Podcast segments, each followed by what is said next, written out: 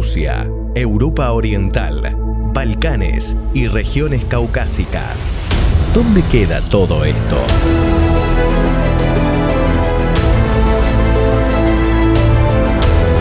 La rusóloga Noelia Pérez Ribabén nos aclara el panorama.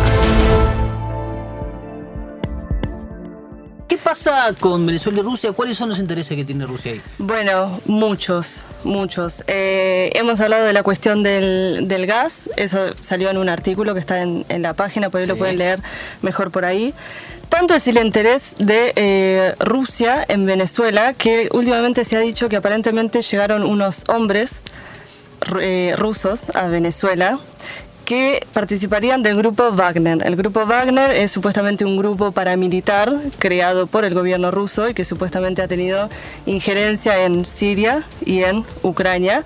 Y aparentemente Putin los habría mandado para eh, salvaguardar la seguridad de Nicolás Maduro. ¿Son, perdón, ¿son los motoqueros? Porque hay un grupo de motoqueros que fueron a pelear a Ucrania, que tenían tener un nombre así. No, sí, ya sé. Con lo los que, marchó Putin. Ya sé de los que estás hablando. No, no, no, eso sería otra cosa, Ah. porque esos serían eh, ultrafascistas eh, ucranianos. No, ahora no recuerdo el nombre, sí. pero sí, ya sé. Eh, Me sale para ser dorado, pero esos son los griegos. Sí. Eh, bueno, no importa. Eh, no, este grupo supuestamente es secreto, no se sabe. Lo que llama la atención es que llegó un avión a Caracas, previamente pasó por Cuba y que en ese avión había gran cantidad de pasajeros de procedencia rusa, lo cual aparentemente es Claro, inaudito. claro.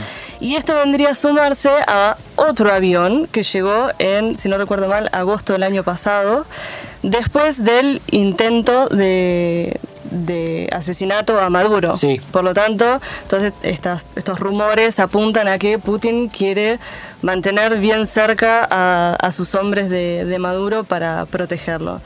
Por supuesto que eh, la versión oficial del Kremlin dice que eh, esto no solo es mentira, sino que el grupo Wagner no existe y que eh, Venezuela tampoco le pidió ayuda para nada, por lo tanto, pero que en caso de que pida asistencia a Rusia, por, lo- por supuesto que Rusia se lo va a dar. Por otra parte tenemos a Maduro. Maduro tuvo una entrevista con Sputnik, un medio oficialista ruso, eh, en donde le preguntaron sobre este tema. Maduro ahí estuvo medio dando vueltas, como le agradecemos mucho al presidente ruso, bla, bla, bla, hasta que finalmente le preguntaron, ¿su seguridad es rusa? Y él dijo, eso no puedo decirlo. Ah, No, Así que... no, desmintió. Señor, tenía que, tenía que decir que no. tenía que decir que no. Si te cuento, te voy a Claro, a partir de ahora usted se llama eh, Nicolás Thompson. Bueno, bien. Bueno, sí, Maduro no, aparentemente no, no le salió muy bien eso. Ahora tenemos otra versión de los últimos días que dice que eh, en Rusia no están confiando mucho en la posibilidad de Maduro de mantenerse como presidente porque la situación económica de Venezuela es claramente muy inestable. Entonces acá tenemos otras dos versiones. Tenemos los que por un lado dicen que Putin le ofreció asilo a Maduro, o sea que ya están preparando el helicóptero para, Claro. para despacharlo a Maduro y que aparentemente se refugiaría en, en Rusia. El Kremlin, insisto, dice que ellos no saben nada de esto. Igual que ellos van a, van a sistemáticamente negar absolutamente todo, como con Snowden, como con todo, ¿no? Por supuesto. Sí. Eh, pero lo Hay interesante una es... escuela ahí. Claro, sí. Sí, sí, Una sí, década. eso es- Doctorado de negar. Pero también tenemos otra versión que dice que Rusia estaría replanteando su apoyo a Maduro. De repente ven que Guaidó no es tan, tan opositor a seguir los negocios con China y con Venezuela, que por ahí se puede, de una postura un poco más moderada, tal vez se puede hablar con él. Por lo tanto, hay otras versiones que indican que eh, en cuanto Maduro tenga un Sí. traspiés, No hay acá un amor, eh, una- no es una cuestión de amor, es una cuestión de intereses, ¿no? De, lo cercano o lo lejano que pueda estar Rusia de Venezuela. Claro, la deuda es muy grande. Sí. Rusia quiere que le paguen esa deuda.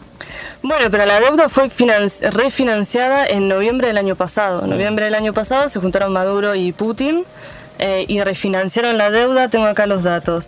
Es de 3.15 billones de dólares. Una cifra que ni siquiera me entra en la cabeza. Y eh, el plazo de refinanciación es hasta el 2023. Hay una parte de PDVSA que ya Sí. se hizo cargo. 45 mil millones, No, otra. tengo entendido.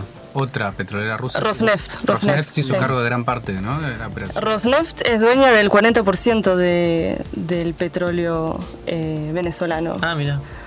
Por lo tanto, bueno, si seguimos con esta versión con respecto a que eh, Putin podría llegar a respaldar a Guaidó, digamos, si Guaidó le provee la seguridad económica, podría Lo ser. mismo que con China, básicamente. Tal cual. Y si no, podría ser que eh, aproveche algún traspié de, de Maduro, le ofrezca asilo y aproveche la situación de los intereses económicos para meter ahí los pies en el barro en Digamos Venezuela. que el aliado de Venezuela, más que Maduro, el aliado que tiene Rusia en Venezuela son las Fuerzas Armadas. Exactamente. Son las Fuerzas Sí. Armadas son el aliado que tiene. Rusia.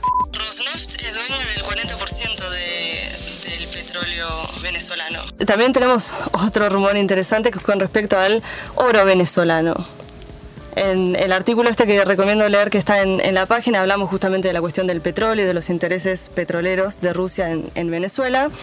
Aparentemente parte de la deuda, la deuda se refinanciaría con oro. Venezuela tiene mucho oro disponible. Ah, Sí. con oro te estás refiriendo a mineral, no oro lingote que está en Inglaterra, que lo No, trabaja. no, lingotes. Sí, sí, oro. Sí.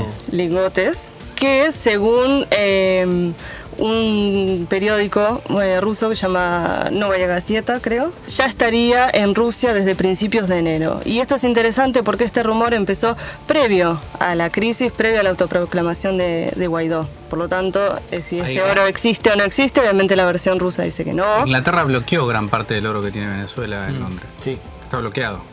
Bueno, puede, puede ser que con el resto que está desbloqueado lo hayan mandado por las dudas a Rusia a que, a que lo resguarden en caso de cualquier, digamos, estamos en una situación crítica, ¿no? Sí, hay que seguir muy de cerca el, el posicionamiento ruso y, y las declaraciones de los principales funcionarios respecto del tema de Venezuela. Porque va Sí. cambiando, algunas veces son más moderadas, a veces son más de defensa de Maduro. Es una cosa muy interesante de seguir. Hablando de declaraciones, es interesante. Luego de la, la autoproclamación, Putin llamó a Maduro, estuvieron hablando aparentemente 35 minutos. Pero Putin nunca salió a ningún medio a hablar de, eh, No, no. de nada. Nunca, él personalmente nunca apareció. Sí, está Lavrov. Zaharova, que es la portavoz del, del Kremlin, Peskov, que es el, portavoz de, bueno, Lavrov, etcétera, etcétera. No es el, creo que en las primeras líneas el único. Es el, mi- eh, ministro de Relaciones Claro, Exteriores. el secretario de Rusia. Estado ruso. Eh, Sí, sí, sí. Todas estas personas sí salen, hablan por reiteradas veces. En cambio, Putin por el momento se está guardando. Resumendelsur.com